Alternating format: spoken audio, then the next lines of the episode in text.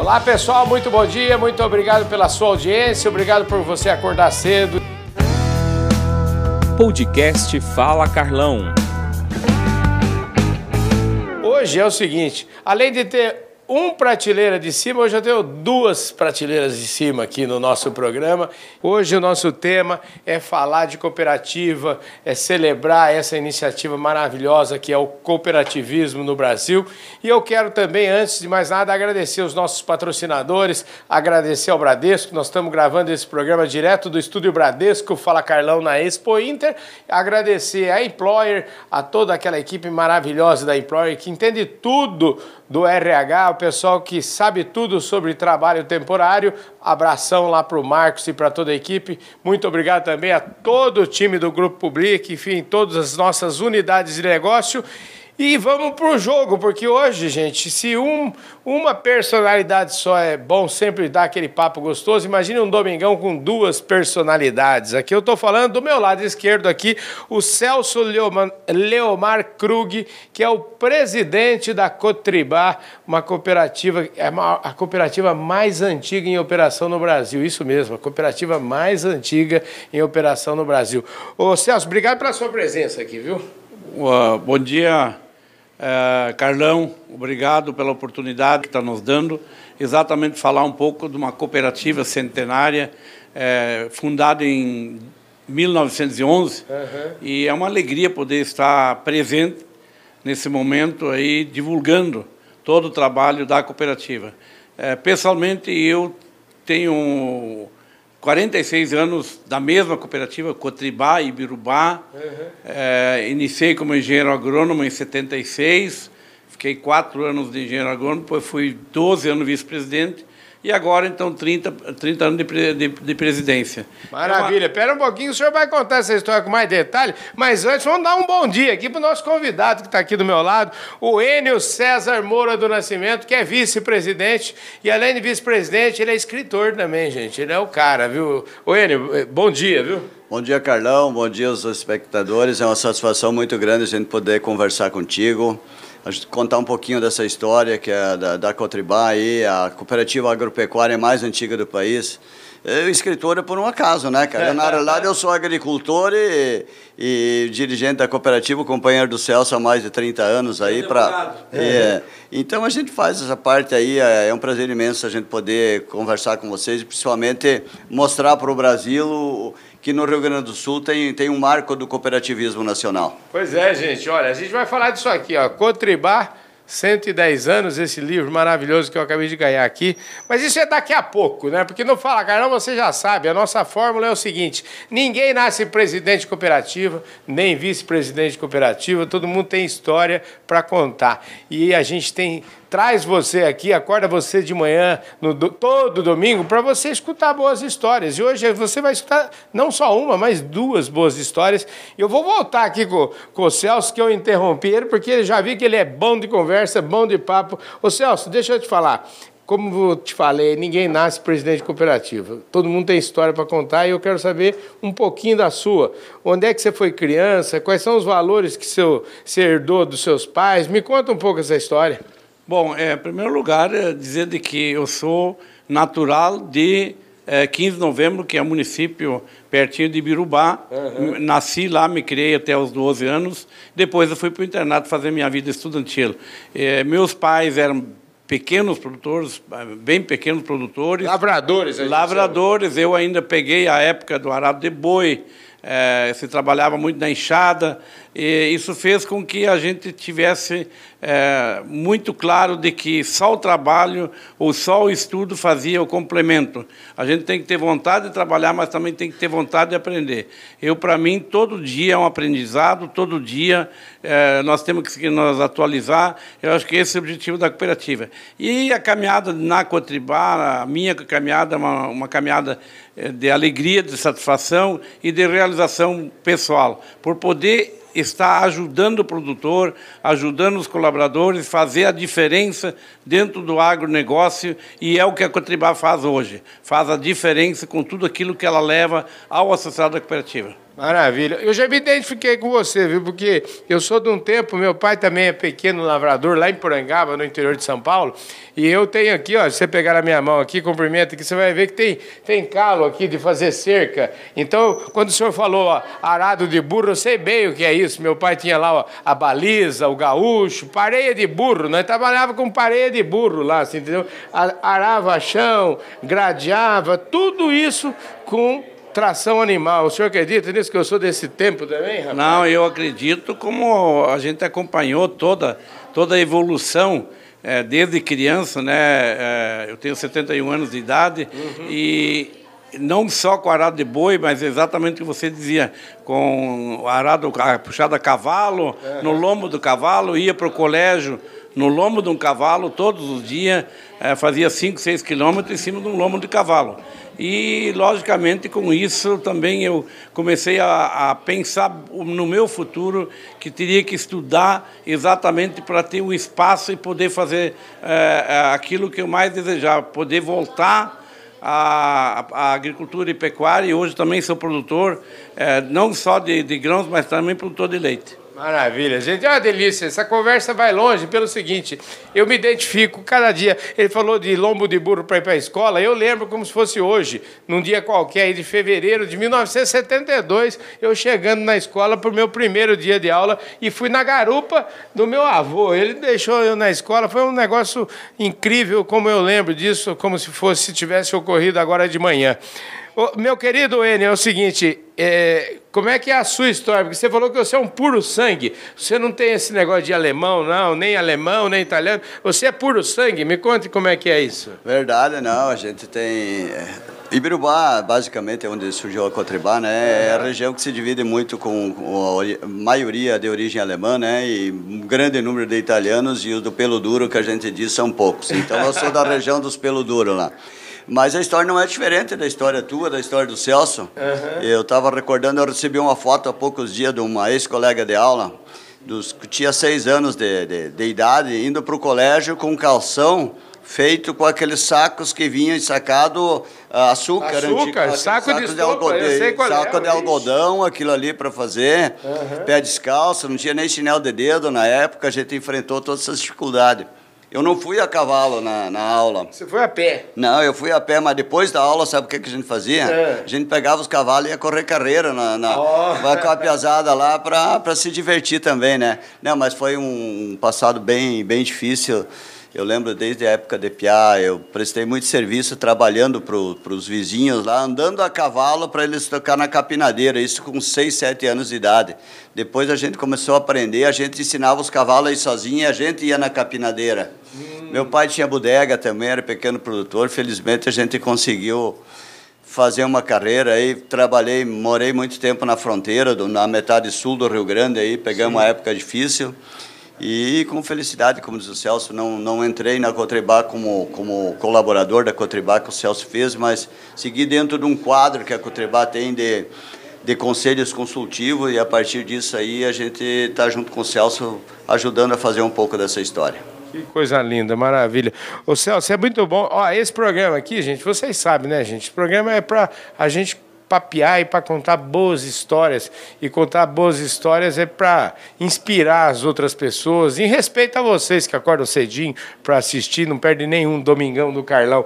Escuta, quando é que a cooperativa ou o cooperativismo. Quando é que você ouviu falar pela primeira vez do cooperativismo? Como é que você falou assim, oh, eu quero mexer com esse negócio? Olha, é, o cooperativismo eu acompanho desde, desde guri. E depois que eu me formei, eu fiz o ginásio agrícola em Viamão, depois fiz o técnico agrícola, uhum. depois fiz a faculdade em Pelotas. É, e nós, fiz engenharia agrícola? Eu fiz a engenharia, engenheiro agrônomo, sou engenheiro agrônomo. Uhum. E lá, é interessante que a Universidade Federal ela trabalhava muito o cooperativismo dentro da faculdade. Uhum. E isso é um detalhe importante e, e eu, eu acho que a evolução foi muito grande. E naquela oportunidade nós formamos uma cooperativa de, de, de funcionários, de, de é, estudantes, um grupo pequeno, nós é, formamos uma cooperativa e a universidade nos cedeu uma área para nós plantar num grupo de, de, de, estudantes de agronomia. E a gente foi começar a gostar e tal da história, e eu acho que o cooperativismo tem uma coisa importante. Ele participa em todas as atividades, é social, é econômico, é participação em todas as atividades, é dentro do agronegócio. Eu acho que a gente tem que olhar que esse é o futuro, futuro dos nossos filhos, dos nossos netos, é, vendo o cooperativismo cada vez mais forte e principalmente juntando produtores que possam fazer o diferencial dentro da cooperativa. Como é que foi a sua a sua carreira aí, você estudou aonde? Como é que é essa história? Porque ele já falou aqui, eu já outra coisa em comum aqui com o presidente que eu tenho, é que ele é técnico agrícola. Eu também sou técnico agrícola, rapaz. Olha só que a gente tá cheio de coincidências aí o mundo. Eu quero saber de você. Você trilhou por, até virar escritor, você estudou, como é que foi a história? Na realidade, o meu nível técnico é de, de, de, na área de, de técnico em mecânica. Não diga. Técnico em mecânica. Esse negócio de gênio. É. Mecânica é coisa de gênio, não é mecânica, não. Eu gosto muito de números também, viu? Uhum. E, não, mas eu fiz direito, fiz direito também, depois fiz uma especialização em cooperativismo. E o cooperativismo vem na vida da gente. Eu, a gente analisa uma cooperativa como olhando uma instituição, uhum. mas o cooperativismo a gente tem na vida. A família, onde tem duas ou três pessoas, é uma, é uma, é uma intercooperação, é uma ação. Em, uh, toda a sociedade vive de forma cooperativa. O cooperativismo apenas é um segmento, digamos, é um ramo que se identificou das demais sociedades. Os sindicatos é uma forma de associação, o cooperativismo é uma forma de associação. Uhum. E o cooperativismo nos dá essa possibilidade de tu ir mais para o lado do, do, do, do, econômico em relação a, a, outras, a outros tipos de, de parcerias. Né?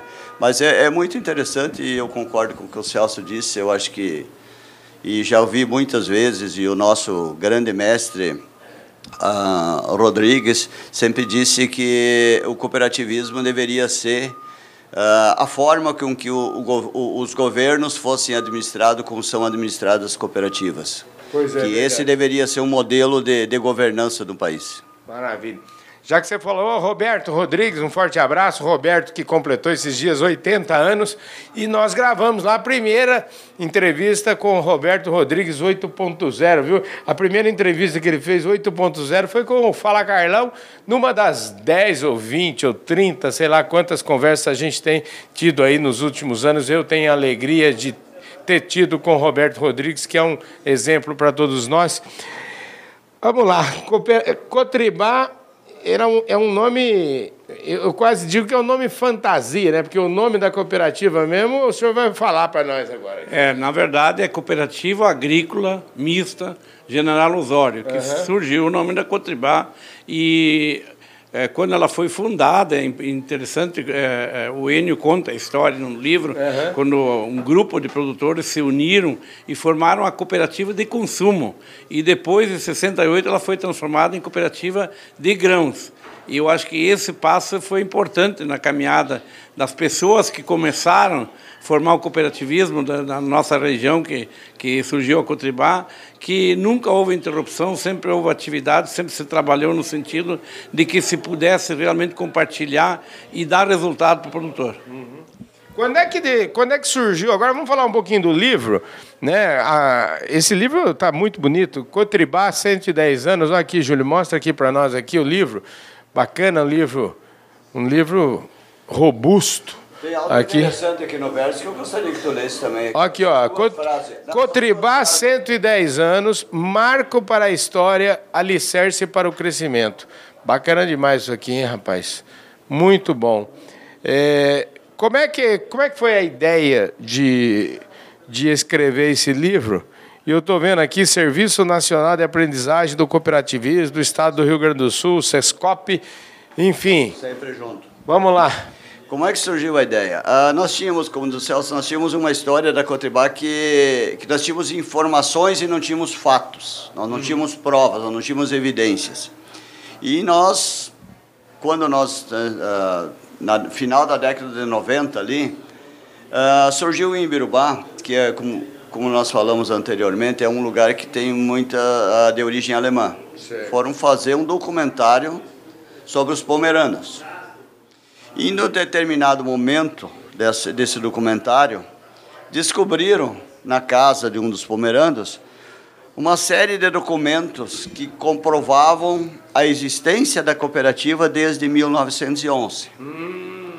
Tá, então surgiram uma série de documentos que alguns deles estão transcritos aqui no livro. Tem até uma, uma seção aqui, uma páginas amarelas aí, que Páginas, só os documentos. São né? os, ama, os, os, amarelos que constam os documentos, as, as datas, atas de fundação, escrita a punho.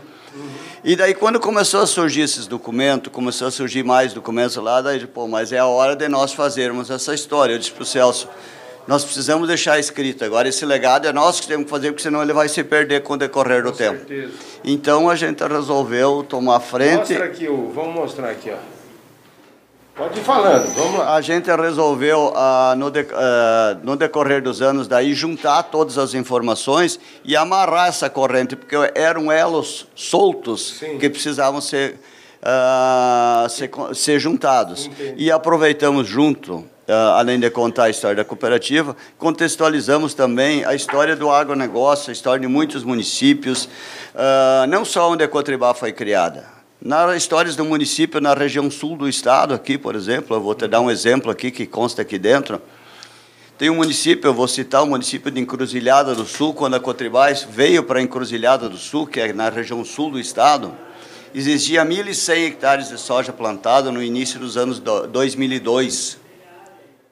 Ela cresceu até 2021 1.350% o número de hectares plantados. Hoje é uma das regiões mais produtoras e a Cotribá era a única empresa lá que trabalhava com grãos e incentivava o desenvolvimento e a, e a sojicultura na região. Hoje a gente vê N empresas indo lá buscando fazer negócios com os produtores, mas essa é a história da cooperativa, assim como eu falei em Cruzilhada, tem diversos municípios também dentro do estado do Rio Grande do Sul. Quer dizer que a cooperativa é, é marco para a região, ela é um marco para a história do cooperativismo, uhum. ela é um marco por ser a agropecuária mais antiga e é o alicerce para o crescimento do associado e das comunidades onde a cooperativa está inserida. Pois é, e falar em alicerce, eu queria transformar essa conversa num alicerce. Eu queria entender um pouquinho qual é o alicerce da cooperativa, né? Se vocês têm trabalhos técnicos, como é que ela se relaciona com os associados? Eu, aí eu, eu acho que o senhor pode nadar de braçada nesse tema. É, na verdade, a, a Cotribá ela tem um conselho de administração e fiscal, uhum. e depois ela tem, ela tem os, a liderança, conselho consultivo que nós chamamos. Uhum. Em cada localidade nós temos três, três ou quatro líderes que a gente faz as reuniões e reúne todos os líderes das áreas onde a cooperativa atua. Ou nós vamos até as regiões fazer as reuniões levar o conhecimento. Eu acho que isso é importante. E principalmente levar abrir para o produtor tudo aquilo que a cooperativa está fazendo e tudo aquilo que ela pode fazer e vai fazer. Uhum. Que hoje a Cotribá tem mais de 70 consultores a campo espalhados pelo Rio Grande, nós temos é, ao redor de 1.400 funcionários, temos 8.200 associados também espalhados por todo o Rio Grande, então isso faz a diferença. Eu sempre tenho dito assim, que o maior patrimônio da Cotribá é o associado. Uhum. É o associado que confia na direção, confia na sua cooperativa, entrega para a produção, compra os seus insumos e trabalha com a cooperativa. Eu acho que esse é o maior patrimônio, que a hora que tu não tiver o associado do teu lado, com certeza tu perde um pouco do patrimônio. Então nós temos uma teoria muito muito tranquila de que em cada região onde a Cotribá está ou vai, ela vai ser do tamanho que o associado daquela região quiser se tiver bastante associado, trabalhar bastante com a cooperativa, logicamente a cooperativa vai crescer nessas regiões. Então, esse é o nosso trabalho que nós fizemos. E hoje, que estamos quase em todo o estado do Rio Grande do Sul, com um trabalho fantástico, o faturamento da, da Cotribá ano passado foi ao redor de 3 bilhões e meio. Uhum. Acreditamos que agora, em 2022, se po possa passar um pouco desse, desse faturamento, mesmo com a estiagem que a cooperativa teve, nós estamos ah, aumentando o nosso faturamento e tendo uma participação maior. Maravilha, quer dizer, e quanto mais aumenta o faturamento, mais você pode devolver em serviço, devolver em assistência técnica para o produtor. É, exatamente. O objetivo é que a cooperativa tenha resultado positivo, que ela possa continuar investindo, não só na qualificação do quadro de colaboradores, mas nos associados da cooperativa, é, levar a tecnologia para ele, porque ela precisa ter um resultado exatamente para poder continuar crescendo. E a Cotribá tem crescido muito nos últimos anos. Maravilha. Olha, esse documento que vocês fizeram é um documento que é, lega para a posteridade, aí, lega para as próximas gerações. Eu imagino que está cheio de gente jovem aí chegando todo dia. Né? É, quem não valoriza o passado está tá comprometendo o futuro. É uma iniciativa louvável. Como é que essa iniciativa chega no, nos associados? Como é que foi? Esse, esse, esse livro está à disposição do associado? Ele está em formato digital? Ele está em formato é, é, impresso? Como é, que, como é que vocês divulgaram isso? Bom, nós começamos agora a fazer ele de forma impressa, porque nós lançamos ele agora há pouquinhos dias, né? É. É, daqui uns dias nós vamos fazer o lançamento ele de forma digital. E uhum. tem umas histórias muito interessantes aqui, Carlão. Eu quero aproveitar você agora que faz o programa de manhã já, uhum. que é a hora do café da manhã, né? Sim, claro. É a hora do café da manhã e a grande maioria no café da manhã consome leite, né? Sim, com certeza. E nós temos aqui o homem que introduziu a bacia leiteira em Ibirubá, que hoje é modelo no estado do Rio Grande do Sul. Eu gostaria que tu explorasse esse assunto com ele, aí, que ele tem baita, um monte de história interessante aí para contar para nós sobre a atividade leiteira na nossa região. Quer dizer que então a cooperativa, além de grãos, tem leite, leite de, na prateleira de cima. Nós temos leite, temos grãos, temos supermercados, temos lojas, temos postos de combustíveis, fábrica de rações, mas eu vou deixar para o presidente aí que a parte de leite ele domina com perfeição. Ele é ele domina, como não, acho que ninguém no estado domina, porque ele conhece desde a época de, de, começar a atividade leiteira até os momentos de hoje. Olha que maravilha, é mais uma coincidência aqui, porque também, vocês sabem, eu já fui criador de gado leiteiro, fui até presidente da Associação Paulista lá de criadores de gir leiteiro, na época que era a raça que eu criava.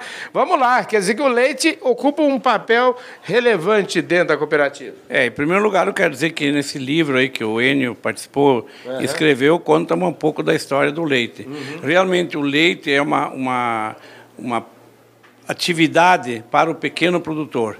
E nós começamos a trabalhar atividade leiteira na verdade, em 76, 77, começamos a estudar a atividade leiteira, conversar com o produtor. Nós importamos novilhas do Uruguai, da Argentina, e dia 1 de outubro de 79 nós começamos a trabalhar com leite.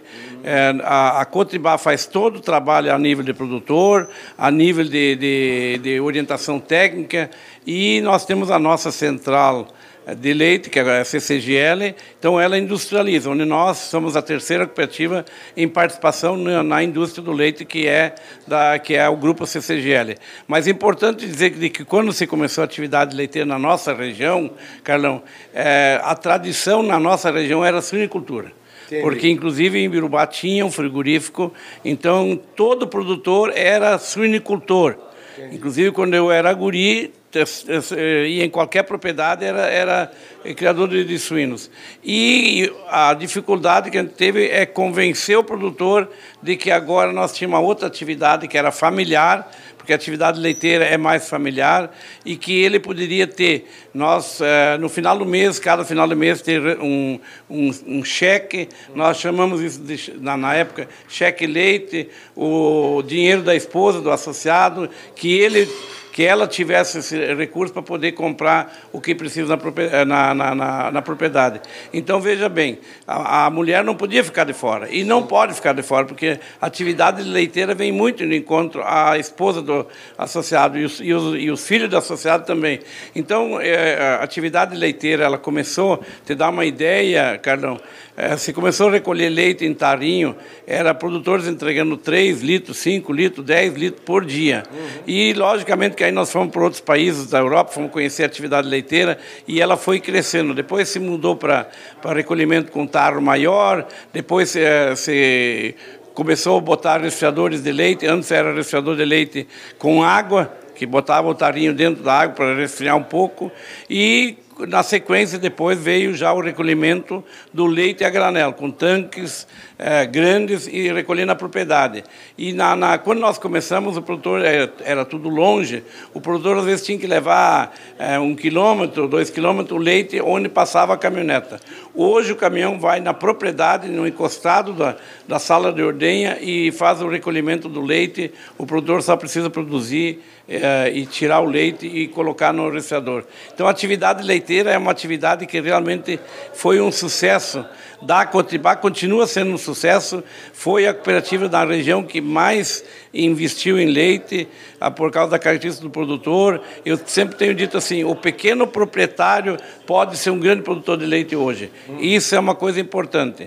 Logicamente, com o passar dos anos, a tecnologia veio, muitos produtores saíram da atividade, mas os que ficaram realmente estão trabalhando com alta tecnologia. A gente foi estudar para sair da roça. E hoje em dia o cara vai estudar para voltar para a roça, para ficar. Se não estudar, ele não fica na roça, não, né? É, eu acho que o que o Enio colocou é uma preocupação nossa constante, é exatamente manter o filho do produtor na atividade. Então, a, a orientação, que, e é importante a gente ressaltar, é de que ele vai estudar e que volta. Porque hoje ele trabalhar na propriedade, é, não só no leite, mas em toda a propriedade, com certeza ele vai ter um ganho muito maior do que ficar trabalhando empregado na, nas empresas. Então, é um trabalho que nós temos que fazer, vamos, estamos fazendo, é um trabalho árduo, é, conscientizar, mas nós temos que mostrar com números o quanto é importante ele permanecer na atividade, permanecer no interior, que hoje tem tudo. Hoje nós temos internet no interior, tem telefone, tem Sim. tudo.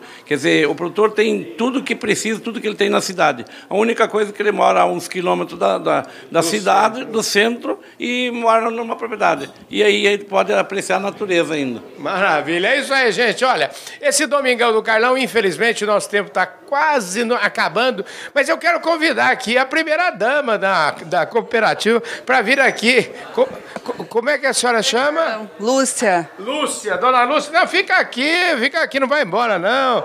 Dona Lúcia, vem cá.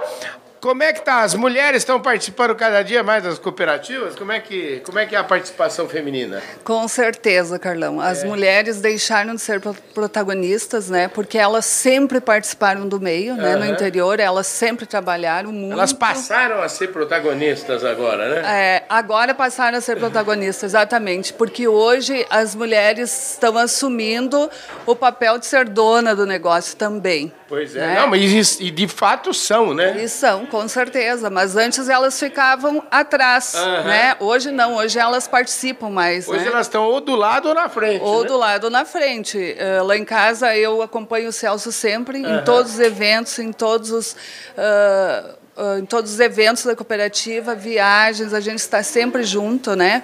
E, e as mulheres têm que assumir né? Tem que assumir mesmo. Hoje tem produtoras de grãos, tem produtoras de leite, né? Elas produzem, elas fazem e acontece. E elas têm esse poder. Bom, dona Lúcia, infelizmente nosso tempo aqui está esgotado. Passou rápido demais, a senhora não acha? Passou muito rápido. Tinha muita história para contar também, né? Mas isso Mas... é bom que fica para uma outra oportunidade, viu? Com certeza. Agradeço a oportunidade. Celso, obrigado. Viu? Nós que agradecemos a oportunidade é, e só deixar aqui um, um lembrete.